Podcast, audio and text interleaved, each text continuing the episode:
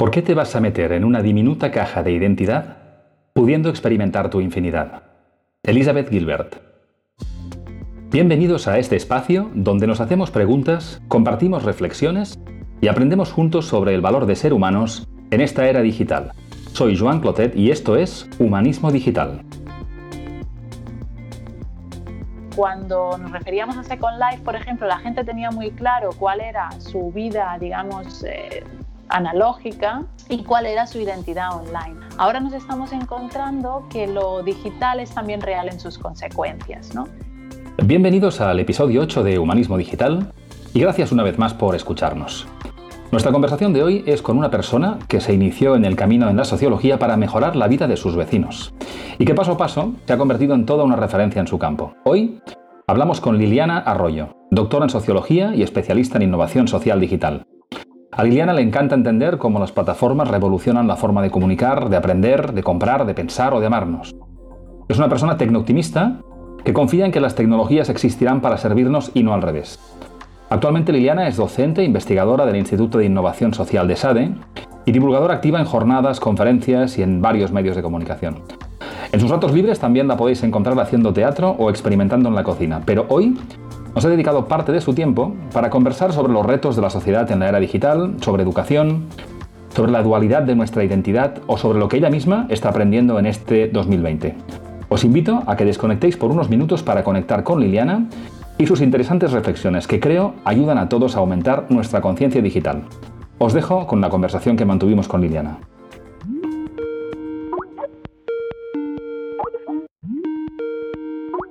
Bueno, pues muy buenas tardes, Liliana. Eh, ¿Qué tal estás? Es un placer tenerte por fin en este, en este espacio.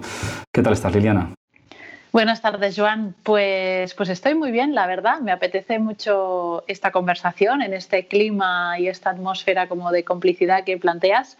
y, y, nada, quería felicitarte también por la, por la iniciativa, porque vale la pena que personas que tenéis contacto con gente súper interesante, eh, pues pongáis a disposición de, de, otras personas ¿no? estas conversaciones que, que de otra forma pueden quedar ocultas en un café o en una comida.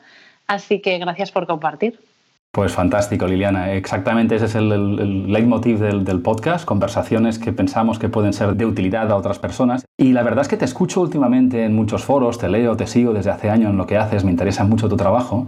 Y claro, me vienen a la mente una serie de preguntas que no puedo hacerte, con lo cual para mí realmente es un lujo que hayas aceptado y un gustazo poder hacerte algunas de estas preguntas, ¿no? las que nos den poco pues el, este, el, tiempo que tenemos por delante. ¿De acuerdo? Y, me gustaría empezar, Liliana, con, con la pregunta con lo que abrimos siempre este espacio, ¿no? Que es la misma y que es esta, ¿no? ¿Quién eres, Liliana? ¿Qué haces en la vida? ¿Y qué te ha traído hasta este momento de tu vida? bueno, para ser la primera pregunta no está. Pues bueno, soy, soy socióloga, eh, tengo 35 años y me dedico a la innovación social digital.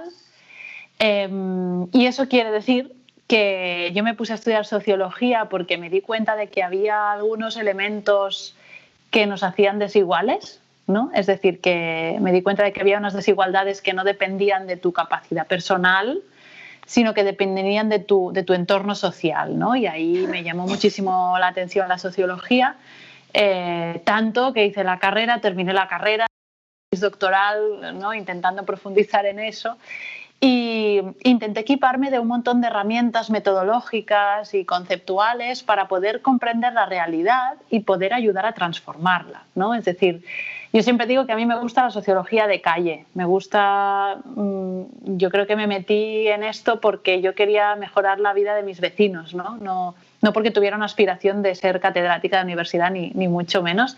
De hecho, actualmente estoy colaborando en la universidad, pero también hago muchas cosas fuera, ¿no? La parte más aplicada me interesa, me interesa muchísimo. Y bueno, la verdad es que con la revolución digital, digamos, eh, las herramientas y los conocimientos de las ciencias sociales se están poniendo muchísimo en valor.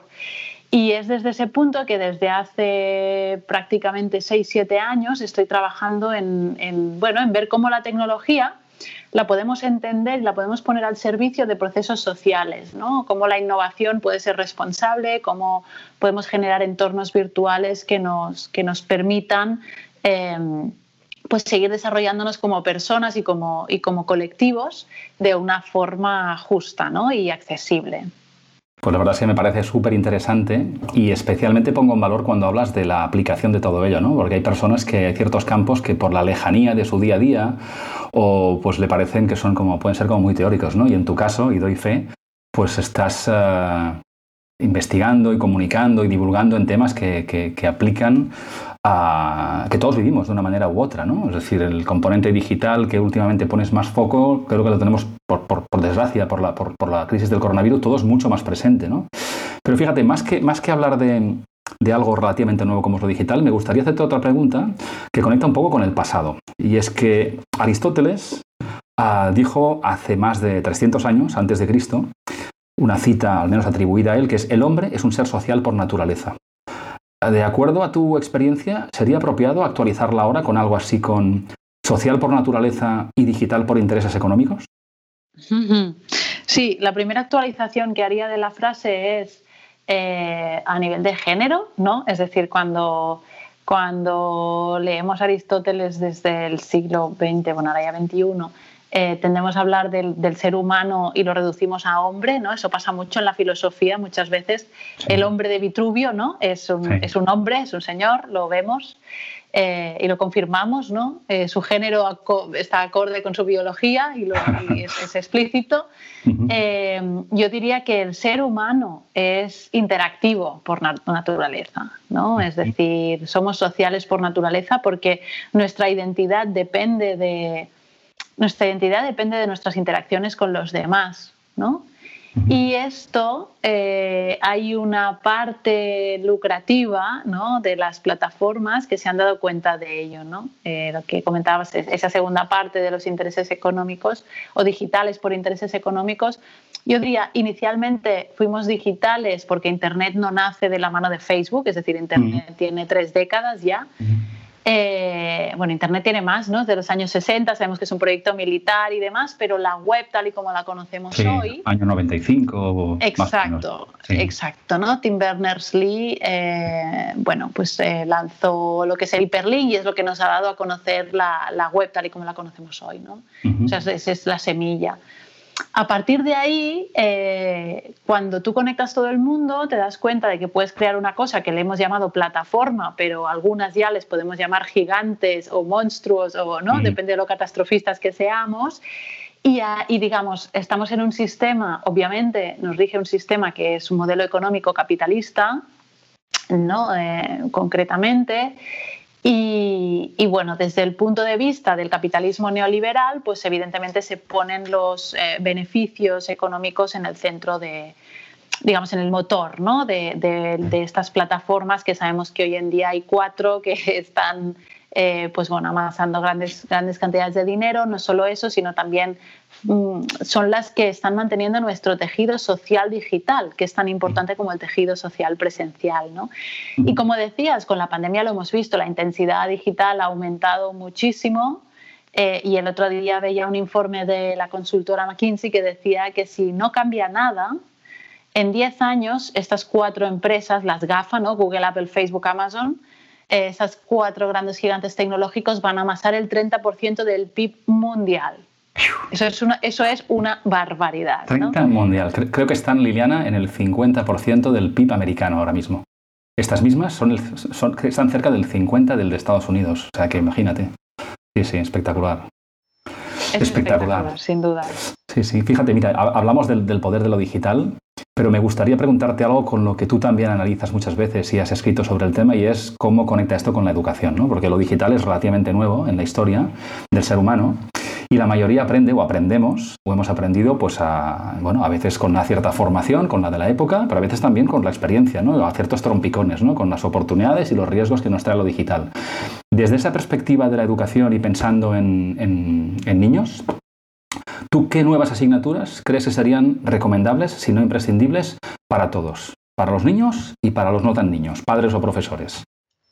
Ah, bueno, pues qué bien. Si puedo escribir la carta a los reyes, la primera la primera asignatura que yo propondría es la de ciudadanía digital.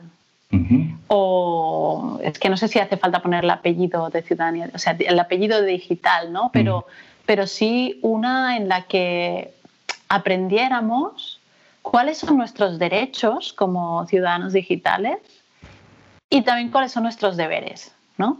Eh, para que pudiéramos trazar la línea entre lo que se nos puede exigir como responsabilidad, pero también para entender qué es lo que podemos exigir nosotros y nosotras a estas plataformas, ¿no? Y, ya no solo al sector privado, también a, sector público. Al final, los derechos digitales eh, no dejan de ser derechos humanos eh, con otras herramientas, ¿no? Y, de hecho, siempre pienso, la, la escuela la educación, el ámbito educativo, no deja de ser una introducción al mundo, ¿no? De cómo, cómo desenvolverte tú y cómo aprovechar y cómo generar y cómo em, perseguir tus sueños, ¿no? Y cómo aprovechar las oportunidades que te vengan profesionales, pero también desde un concepto un poco más integral, ¿no? De la, de la persona. Y la, la, educación no deja de ser una introducción al, al, mundo donde tú aprendes con qué instrumentos y con qué tecnologías y con qué elementos, pues puedes funcionar ¿no? en tu sociabilidad. Entonces creo que es indisociable que, que, haya esta asignatura de ciudadanía digital.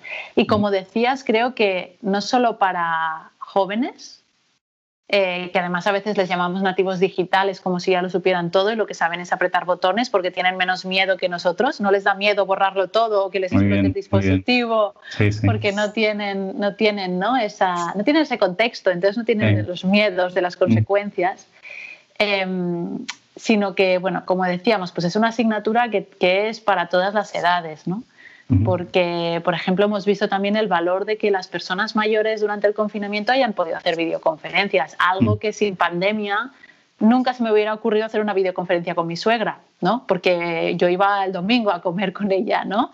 O, o, teníamos otro tipo de encuentros, o si nos llamábamos era por teléfono pero, pero, no, pero no haciendo videoconferencias, ¿no? Y ahora es una experta en bueno, las llamadas a múltiples, eh, ¿no? Con, con, múltiples jugadores, diría.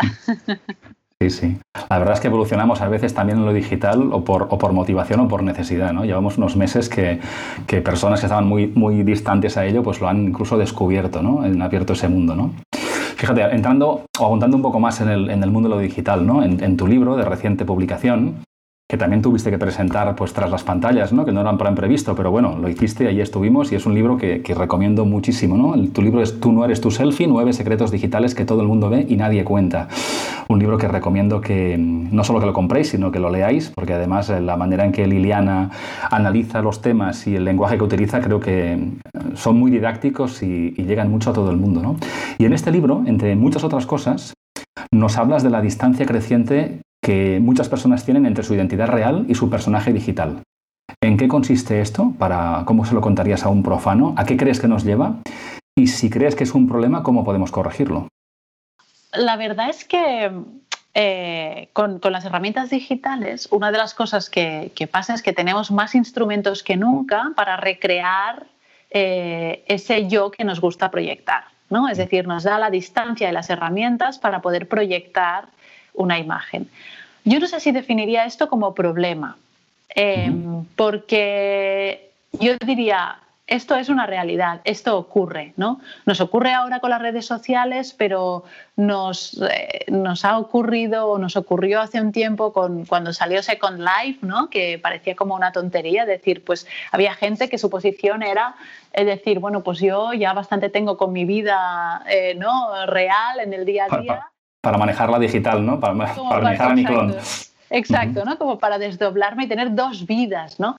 Mientras que en el otro extremo encontrabas gente que decían, bueno, mira, la vida que yo estoy llevando en, en, mi día a día, pues no me satisface o hay alguna faceta que me gustaría explorar y la exploraba en Second Life, ¿no? Y jugar con la identidad es algo que, eh, que claro, supone un problema para, para, digamos, la visión estadística, ¿no? Es decir, a un Estado o a un ayuntamiento le interesa saber cuánta gente tiene, de tal género, de qué edad y demás.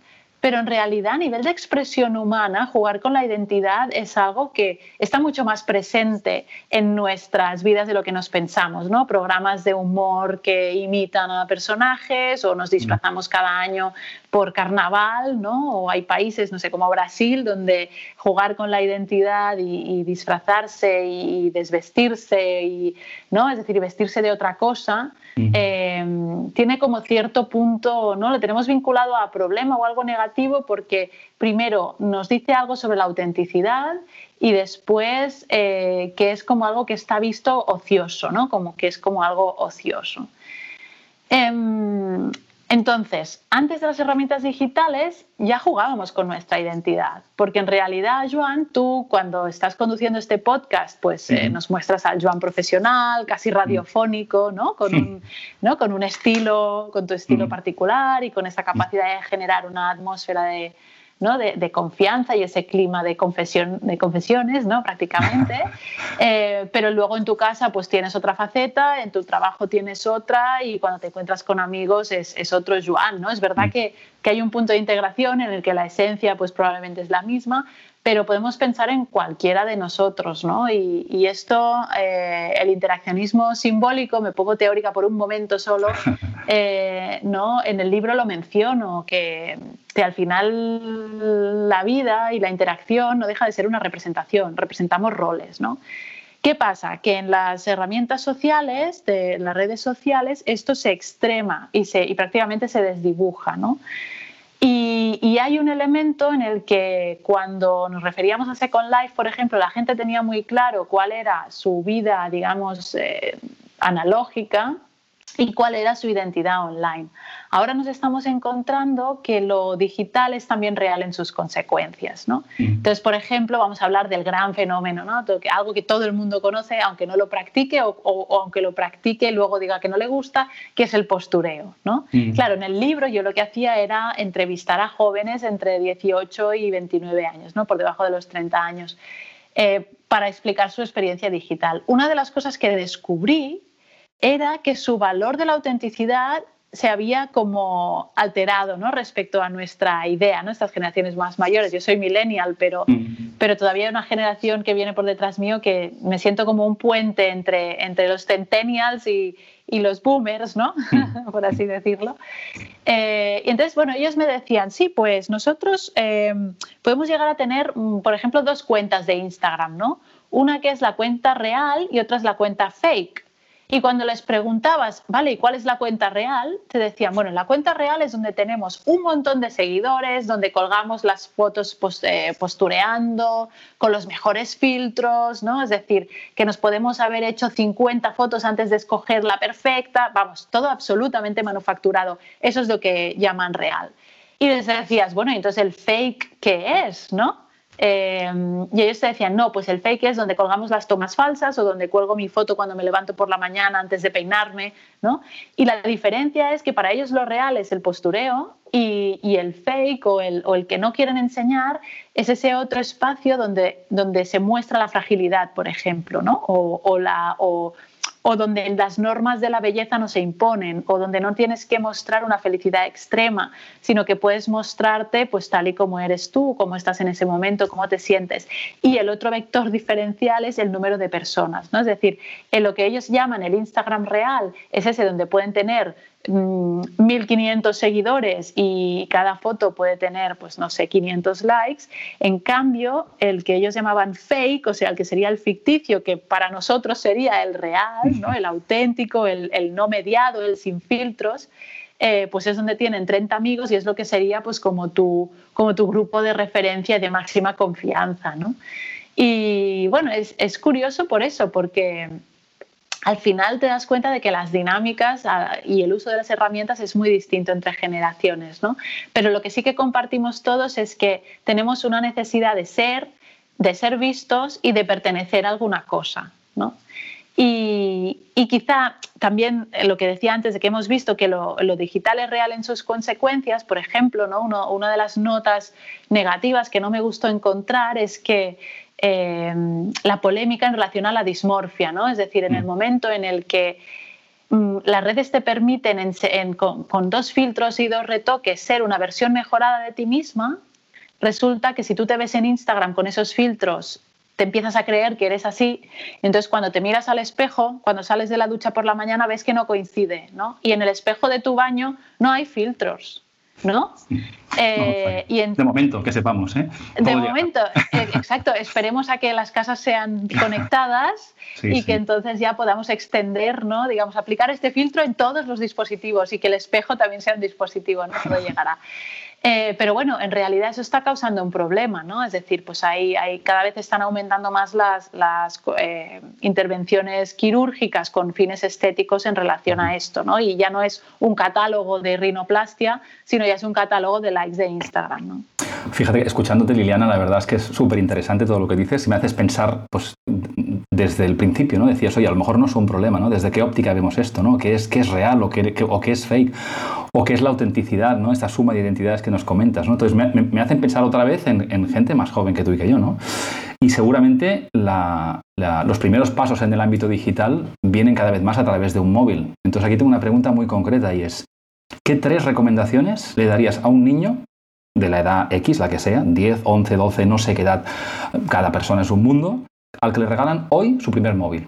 ¿Qué le darías además eh, a la persona que le da el móvil? ¿Qué tres recomendaciones crees que debería darle a ese niño o niña al que le regalan su primer móvil y por tanto una puerta de entrada a este mundo digital? Sí, pues mira, la primera cosa sería que seguramente si es su primer móvil, este niño o niña eh, va a tener mm, alrededor de unos 12 años. Sí porque es, el, es como la edad media en la que se regalan los móviles, ¿no? Y tiene cierto sentido, es decir, es cuando eh, llegan al instituto y entonces probablemente empiezan a ir solos al colegio y, bueno, ¿no? Es una más, necesidad más de los padres de tenerlos ubicados y controlados que, de los propios niños eh, en relación a los padres, ¿no? Pero su, su primera experiencia con el móvil, es decir, el primer consejo que le daría es este es tu dispositivo, pero recuerda que tu experiencia digital comenzó cuando ya de pequeño o de pequeña te dejábamos el nuestro, ¿no? Con lo cual, todo aquello que hemos aplicado eh, hasta ahora lo tienes que seguir tú aplicando con tu, dispositivo, ¿no?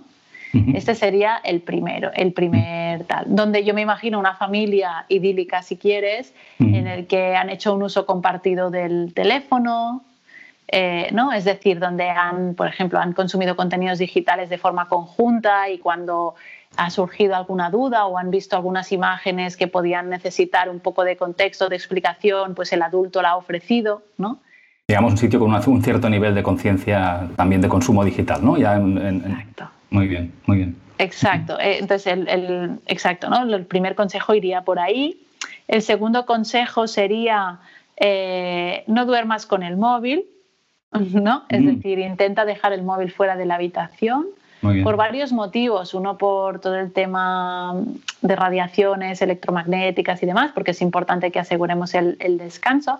Y después también porque estos dispositivos nos, eh, digamos, nos aceleran o nos mantienen en alerta, ¿no? Solo mm. por el hecho de tenerlos cerca. Y hay varios estudios que muestran que aunque tengas el móvil a dos palmos, lo tengas boca abajo y en silencio, es un dispositivo en el que estamos siempre pendiente de él y, están ya diseñados para que nuestros sentidos eh, enseguida reaccionen a lo que el teléfono nos pida, ¿no? Con lo cual yo diría, mm, declaremos la habitación como una zona libre de pantallas eh, entonces ahí empiezan las preguntas. Entonces, ¿cómo pongo el despertador? Bueno, no hay problema. Puedes poner el móvil en la habitación de al lado, siempre y cuando no, no duerma nadie, o en el comedor, o en el pasillo, o donde sea. Lo puedes dejar cargando por la noche fuera. Y el despertador, pues mira, cuando te suene te vas a tener que levantar sí o sí para pararlo, con lo cual eh, esa, es una, esa es una solución, ¿no?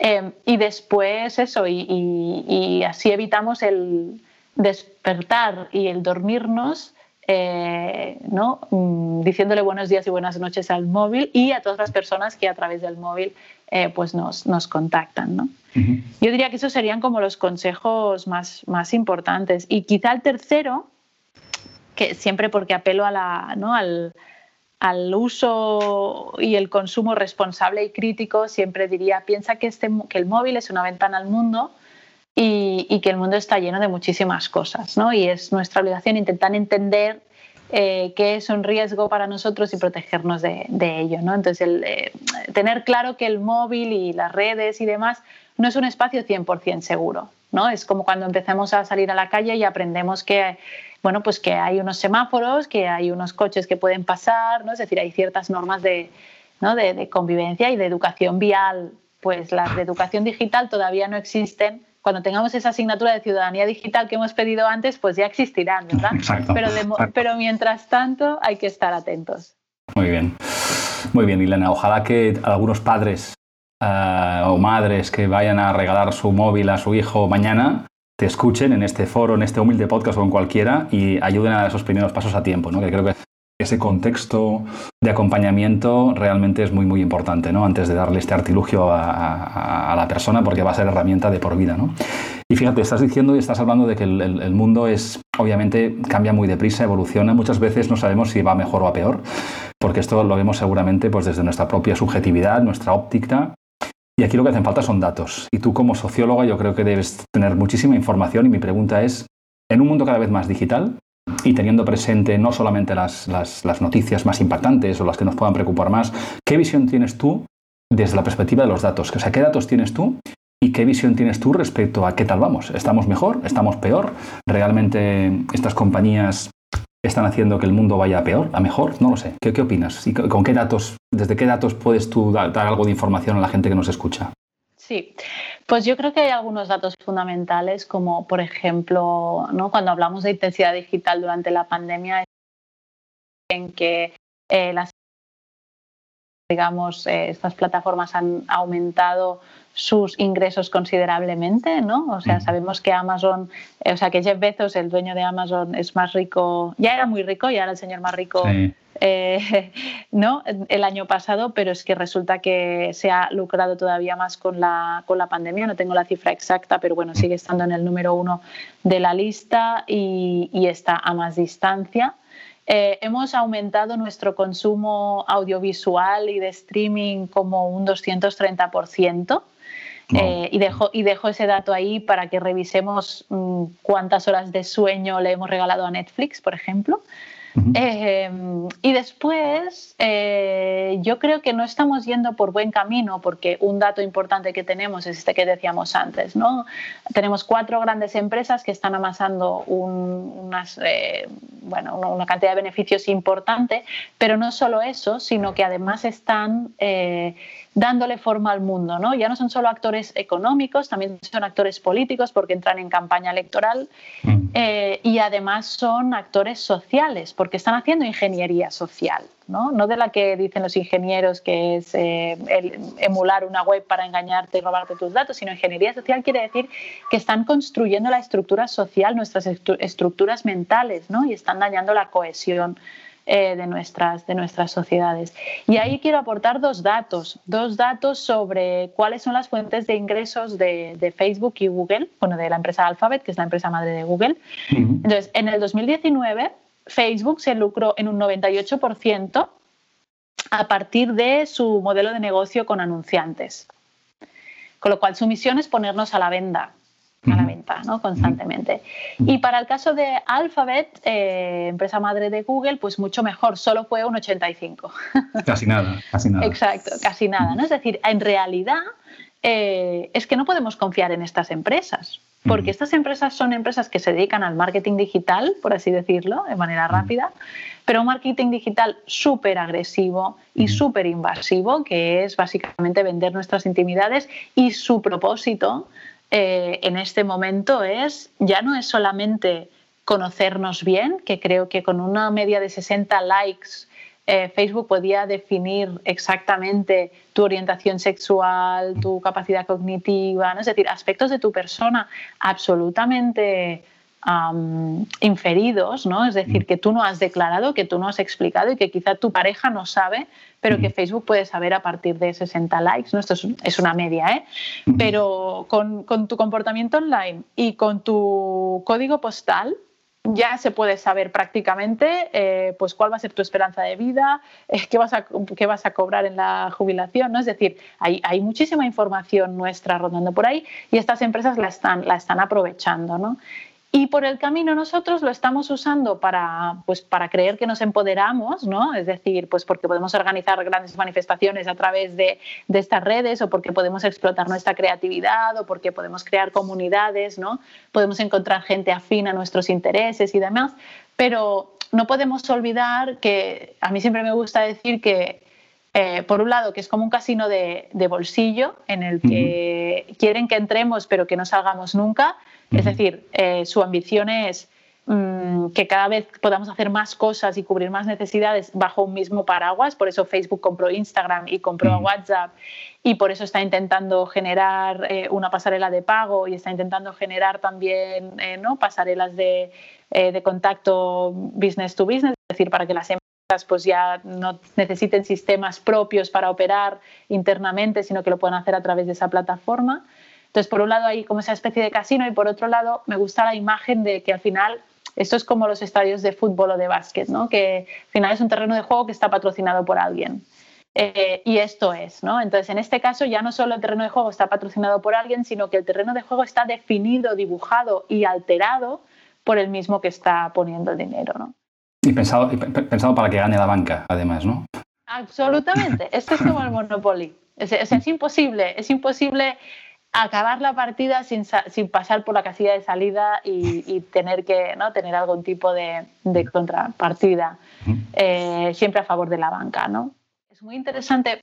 Si habéis visto o si, o si, o si tenéis intención, os lo recomiendo mucho ¿no? ver el documental de The Social Dilemma de Netflix. Eh, porque explica muy bien, allí no diría que es un documental muy exhaustivo, ¿no? yo creo que es un documental en el que explican muy bien cómo funciona la industria, y hay toda una cohorte de estudiantes de Stanford que se han dado cuenta de que han creado un monstruo, ¿no? Han creado un Frankenstein y vais a poder oír al que inventó el botón del like de Facebook diciendo, bueno, pues un mea culpa en toda regla, ¿no? Es decir, yo lo que quería era distribuir la positividad en el mundo y resulta que mira ahora lo que hago es que, ¿no? O lo que ha conseguido este botón de like es pues ser un vector catalizador de la desinformación. De hecho, Liliana, para las personas que no conozcan o no hayan visto todavía el, documental de Netflix, son exdirectivos, ¿no? O sea, son personas que han estado trabajando en estas grandes compañías y que años después y quizá con más información y ya desde fuera, pues dan otra visión de la realidad. No, no sé si realmente se están redimiendo ante el, ante el mundo o cuál es la intención que está detrás, pero realmente verla, pues bueno, pues te incrementa ese nivel de conciencia al que apelabas antes, ¿no? Sí, además, eh, bueno, yo creo que son generosos estas personas que participan en el documental, porque normalmente eh, este tipo de perfiles están cubiertos por eh, contratos de confidencialidad, exacto, cláusulas de confidencialidad muy, muy estrictas, que no solo les imposibilitan el hecho de poder hablar de las compañías mientras están trabajando para estas, sino una vez salen, ¿no? O sea, la, confidencialidad toma mucha más importancia una vez, una vez cruzan la puerta y, ya no van a volver a entrar nunca más, ¿no? Entonces creo que actúan con mucha generosidad, sí que creo que aprovechan la ocasión en cierta forma para, para redimirse o para, bueno, al final es como eh, sí, es, gente que se ha dado cuenta que en un momento dado pues estaban desarrollando cosas pensando solo en la innovación y en el crecimiento de las empresas, estaban muy alineados con las misiones de esas empresas, pero luego se han dado cuenta de que eh, bueno, construyeron un cohete mm, ¿no? Y, se pasaron de largo, ¿no? no fueron a la luna, sino que de repente aparecieron, no sé, en otra dimensión. ¿no? Entonces se han dado cuenta de que han construido un juguete que, que ha sido eh, bueno, pues que, ha sido un catalizador mundial de, muchos temas, ¿no? Y yo creo que es, eh, yo creo que es, que es que están un poco de vuelta de este viaje, ¿no? Y decir, ostras, eh, probablemente significativo que ya no estén allí. Muchos salen pues porque tienen una especie de revelación, ¿no? diciendo, wow, es que esto hemos quedado un monstruo, no lo podemos mm. parar. Mm. Y en el film se ve mucho, ¿no? en el documental pues está, ya digo, este, esta entonación colectiva del, del, mea culpa, aunque yo creo que lo hacen a cuenta y riesgo de que, de que, bueno, de que, de que puedan dañar su, su, reputación ahí. ¿no? Me parece muy necesario que el talento que está dentro de estas empresas se levante y se pronuncie. ¿no? Me mm. parece absolutamente necesario porque es importante que la ética penetre en estas compañías y que no puedan seguir funcionando como caballos desbocados, ¿no? eh, porque si no ya vemos que, que, digamos, las consecuencias ya no son solamente que crean monopolios, sino que vemos que están generando polarización, ¿no? Y ahora yo creo que un, que un laboratorio fantástico siempre son las, las elecciones de Estados Unidos, con todos los riesgos que eso comporta, ¿no? Y estamos viendo movimientos de fichas importantes, como es, por ejemplo, que estas plataformas hasta ahora decían que no eran responsables en absoluto del contenido que circulaba a través de sus canales, pero resulta que la semana pasada eh, Facebook y Twitter retiraron antes de que se verificara si una información sobre el hijo de Biden que era dudosa y, eh, bueno, digamos que, que perjudicaba la imagen de Biden, de Joe Biden, eh, pues la retiraron antes de que nadie pudiera verificar si eso era cierto o no, Entonces están actuando como censores también de, contenidos, que cuando va a favor de lo que nosotros opinamos nos parecerá fantástico, cuando va en contra seguramente no nos parece tan bien, ¿no? Y, esto, Liliana, em, ¿tú crees que con, con, a ver, digamos estos aperitivos de verdad, déjame decirlo así, ¿no? Que puede ser pues el visionado de una película como este documental de Netflix o ciertas informaciones que se revelan en los medios que nos hacen darnos cuenta de ciertas cosas de las que no éramos conscientes. ¿Tú crees que tienen algún efecto en, nosotros? Es decir, antes mencionabas que la óptica o la, visión que tenemos respecto a ciertas cosas cambia obviamente en función de nuestra, nuestra generación, nuestro contexto. Entonces, cuando de repente tenemos un input como este, una cierta bofetada, ¿tiene un impacto en nosotros? ¿Estamos todavía a tiempo de diseñar el mundo cada vez más digital que queremos que sea? y, fíjate, es dos preguntas en una.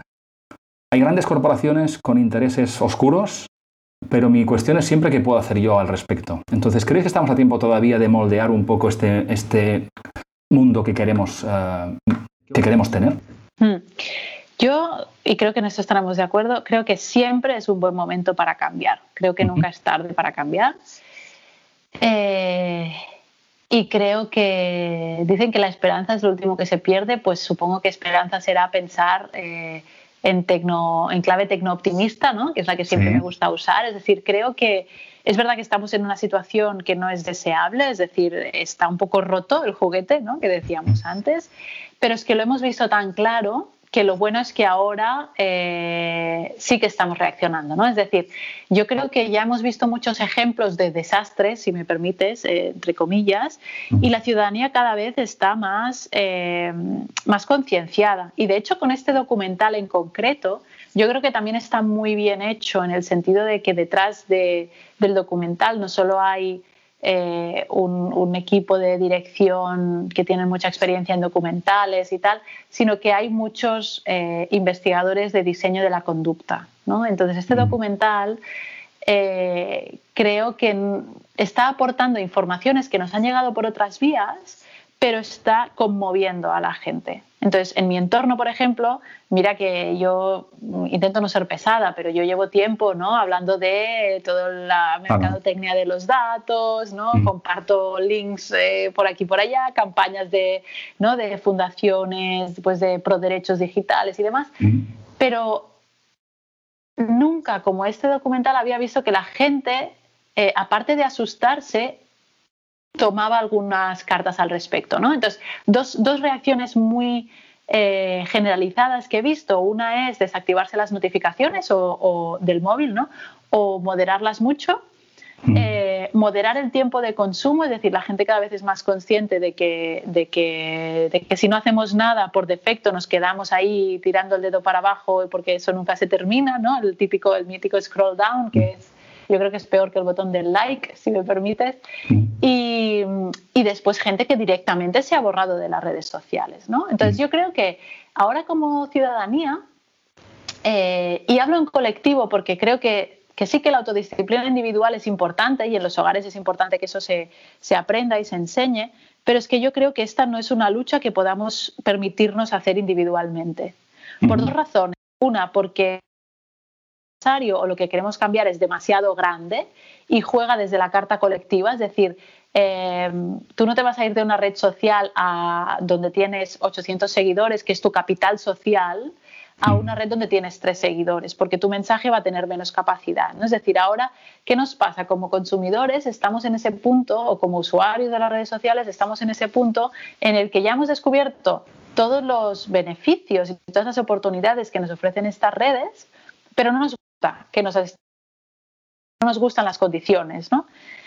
Em, pero no tenemos otra red donde ir.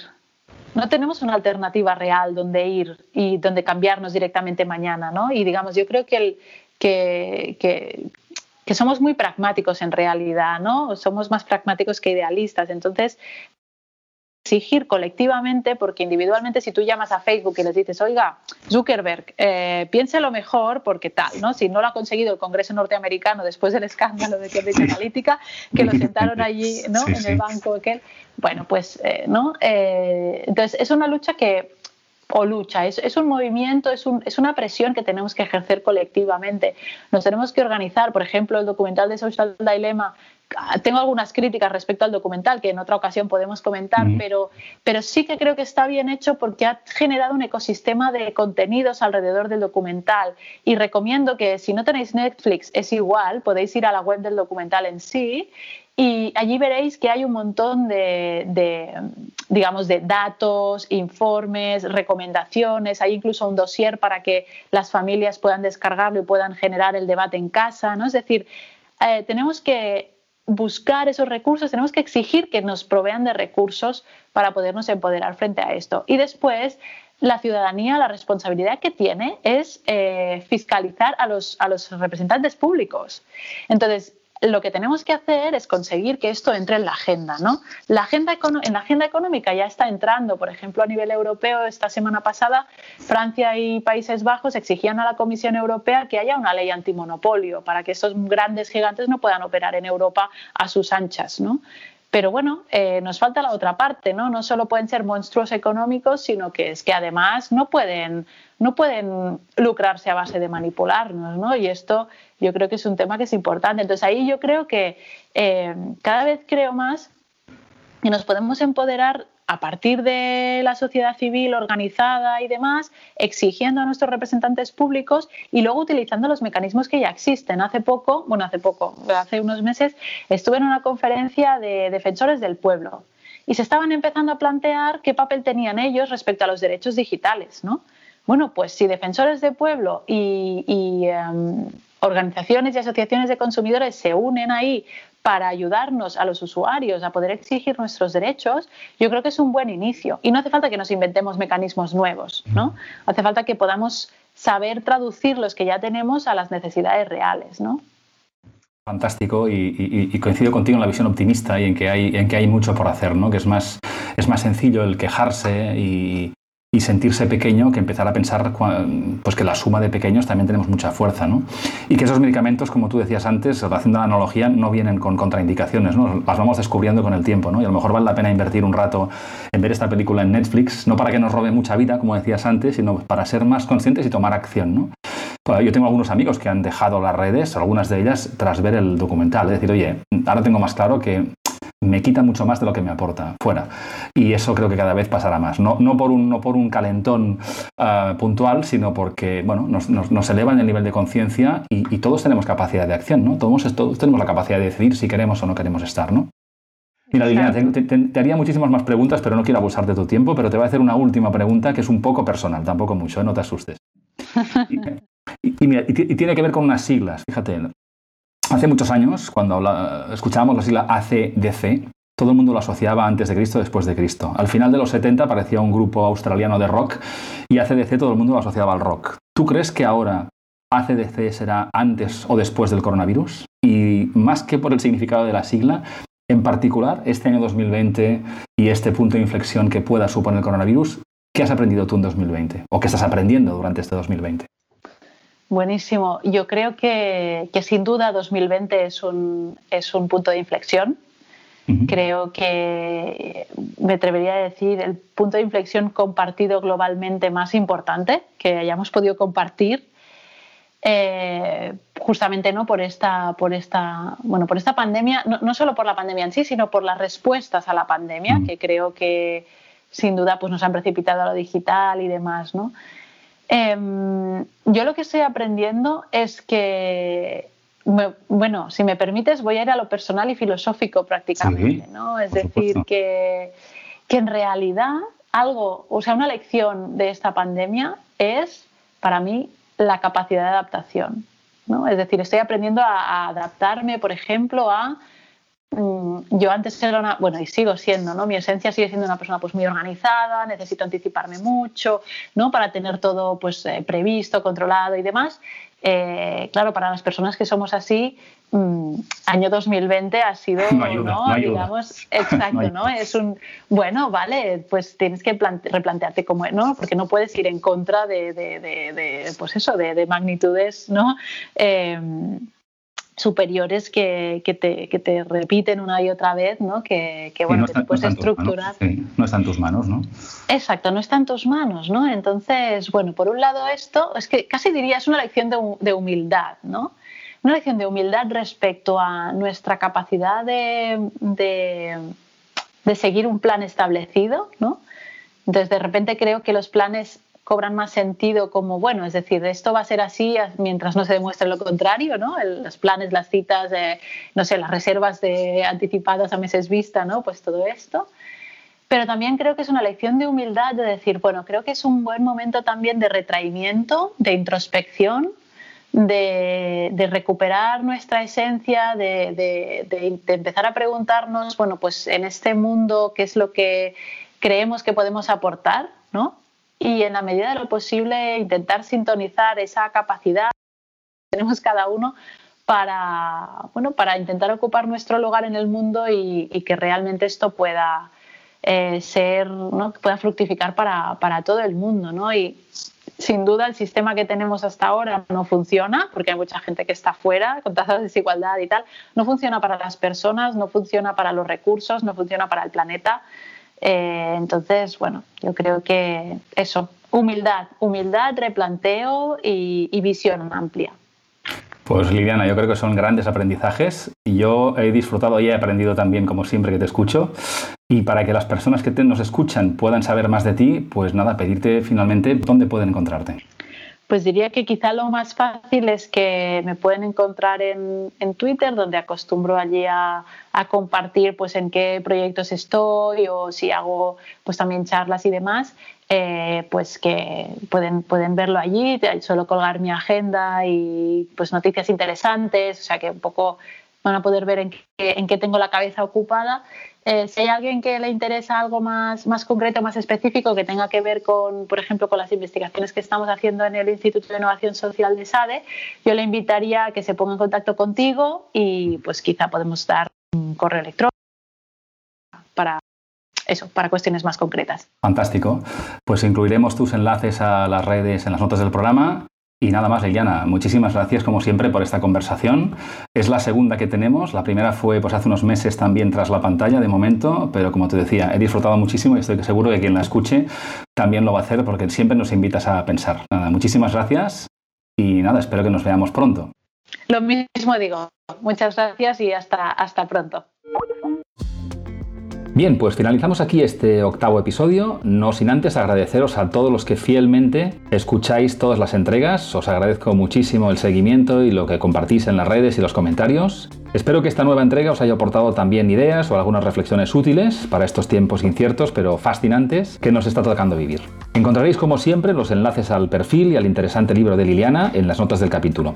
Todos los episodios anteriores están disponibles también en las plataformas más conocidas y son accesibles desde mi web joanclotet.com.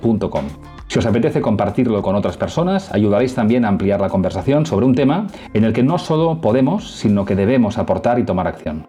Gracias por escucharnos una vez más y hasta el próximo episodio.